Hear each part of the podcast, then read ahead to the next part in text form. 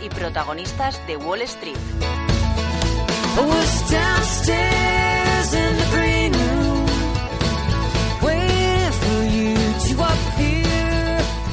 Pendientes de ese informe de empleo que conoceremos hoy en Estados Unidos y parece que hasta allí se, se dirigen todas las miradas de los inversores. Eduardo Bolinches, director de Bolsa Cash, muy buenos días. Buenos días, Ana, ¿cómo estamos? ¿Está usted nervioso por ese informe de empleo que vamos a conocer hoy o, ya más o menos podemos hacernos una idea de por dónde van a estar los datos? Bueno, nervioso no, porque pase lo que pase a las 14.30 nos enteraremos, no hay nada que hacer, ¿no? Habrá que actuar en consecuencia. La situación del mercado es un poco complicada en la medida que llevamos bajandas bastante importantes y por fin, porque no se puede contar que, que la sesión del martes y del miércoles fue de rebote, ¿no? Tanto el martes como el miércoles nos quedamos chocándonos ahí con la media móvil de 200 sesiones, hablo del Dow Jones, y digo que por fin, por fin ayer pues tuvimos ya la, ruptura, tercer intento, de esta media móvil importante, media móvil de 200 sesiones en el Dow Jones, en gráfico diario, y, bueno, pues ya podemos decir que, que empieza la reacción alcista. La pregunta ahora a ver esta reacción alcista de qué va, es decir, si estamos ante una reacción estándar de primer grado, tres, cuatro sesiones, con lo cual hoy deberíamos estar viendo eh, el máximo para nuevo giro a la baja, o si se va a extender más allá, reacción estándar de segundo grado, siete, nueve sesiones, lo cual nos llevaría a las puertas prácticamente de los 15.900 puntos, ¿no? Que son los máximos decrecientes anteriores. Eh, ya veremos. Em, el volumen de ayer, mm, pues no, no es para festejarlo, ni mucho menos, ¿no? Ayer tuvimos un 93% del volumen medio de las últimas decisiones y bueno, lo, típico, reacciones alcistas con volumen decreciente y correcciones a la baja con volumen creciente, ¿no? Entonces, bueno, esto es lo, la, pega, ¿no? Por, por, por, manchar el expediente de ayer, la mejor sesión del año, pero la manchamos con esa falta de volumen. Hablamos de una tendencia alcista que podría iniciarse en los mercados después de romper esa media móvil, como, como nos está comentando Eduardo, pero esos datos de empleo que se vigilan tan de cerca, no solamente por los organismos como son la Reserva Federal y otros organismos internacionales, ¿cómo podría impactar en el mercado? Para que nosotros lo entendamos, ¿qué, qué tipo de cifra podría hacer que, que, esa tendencia alcista se diera la vuelta o, sin, o, sin, o al revés, pensemos que, que sigue y continúa al alza?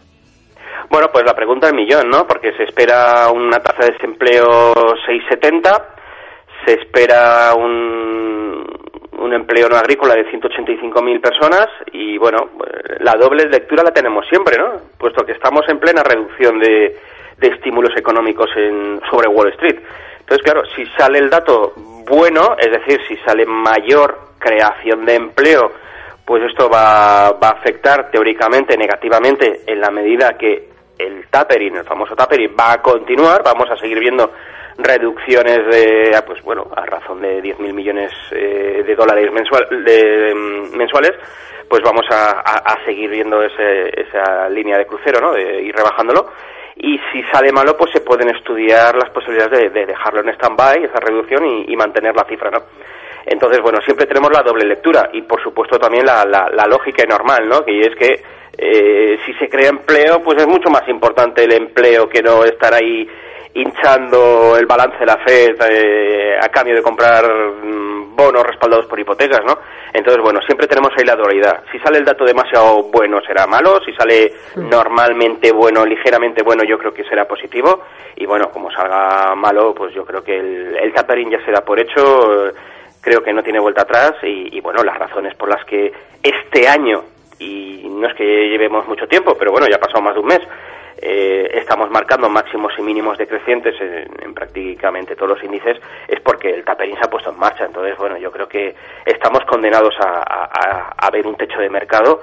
Eh, se han vertido 5 billones de dólares sobre Wall Street, dependiendo de la fuente que consultes, pues se te va a 4 o a 7 inclusive, y, el comienzo del cierre de este grifo de liquidez es el que ha puesto freno al, mercado americano, tal cual lo puso la finalización del Quantitative 1, del 2, de, la operación Twist. Es decir, es, es, es, es, la actuación lógica de cuando a un enfermo le, le, retiras la metadona, a un drogadicto pues pues se pone nervioso, ¿no? Y así así es así es como está el mercado, ¿no?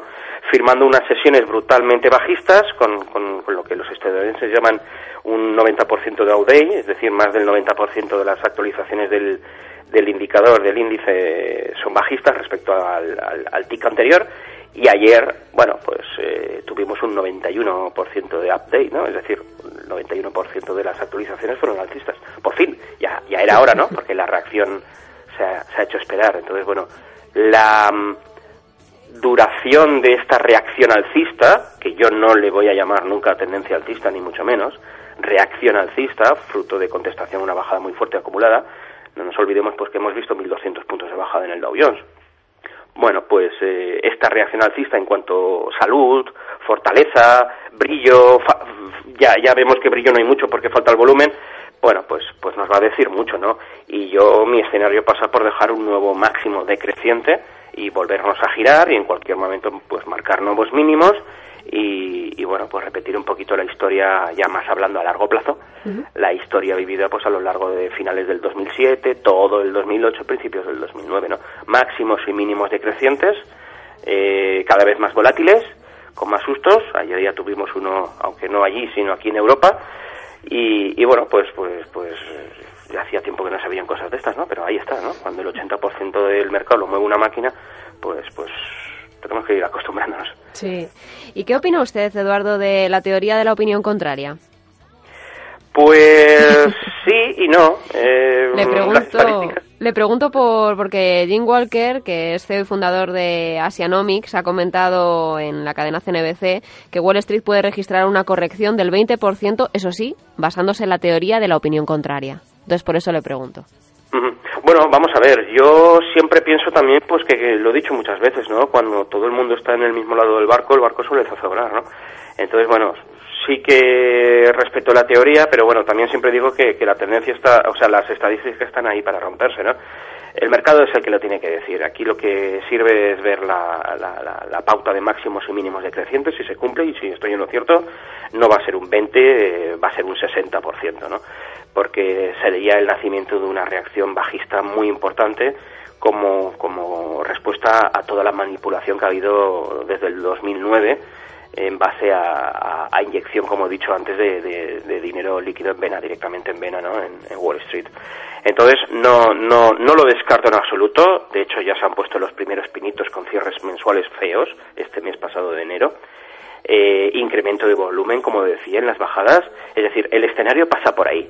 Pero yo no me quedaría con un 20%. Creo que es muy corto hablar de una corrección del 20%. Yo creo que si efectivamente se está haciendo techo y hay muchas señales en el mercado de que estamos haciendo techo, ese triángulo expansivo de 15 años de duración, eh, ese incremento de volumen cuando vemos bajadas y disminución del volumen cuando vemos subidas, unos insiders pues que están saltando del barco con, con ratios de insider vendedor contra comprador brutalmente escandalosamente altos ¿no? Eh, de las últimas 200 operaciones de insiders digo bien 200 solo hay 5 que son compras el resto son ventas es decir eh, la rata está saltando del barco y sobre Twitter también las ratas están saltando del barco, lo digo porque ayer registró una caída importante en el mercado, un 24% después de publicar unos resultados que no convencieron. Bueno, Twitter sí, hay que darle de comer aparte, ¿no? Twitter es lo que es, no nos olvidemos. Yo creo que eh, es una herramienta muy buena, pero que la gran mayoría de los usuarios no pagamos ni un centavo de dólar por ella, ¿no? Entonces, bueno, eh, si a esto le unes la, la, opinión mía personal de que todo el mundo que quiere estar en Twitter ya lo está, pues claro, el, el, crecimiento va a ser muy lento, ¿no? Por no decir negativo, ¿no? Entonces, bueno, pues ahí está, ¿no? Creo que fueron 645 mil millones de dólares, o una, o sea, una animalada eh, que, que, desmonta totalmente la, la, la, lo que había descontado el mercado y bueno, pues ahí viene lo que viene, ¿no? La sorpresa y, y le meten un 24% pues que, que, ya veremos qué ocurre ¿no? en el futuro. Pero bueno, yo creo que está, es, que es humo. O sea, Facebook, Twitter, las redes sociales están ahí, pero a no ser que se pasen a la moda de cobrar 0,89 como ha hecho WhatsApp, hmm. pues, pues, pues no sé yo cómo pueden sostener esos ratios bursátiles de los que están cotizando en, los mercados de renta variable. Pues veremos a ver qué, qué, ocurre con el barco y si conseguimos equilibrar un poco la balanza. Eduardo Bolinches, director de Bolsa Cash, gracias por estar con nosotros un viernes más aquí en Onda Inversión. Gracias a vosotros. Hasta la semana que viene.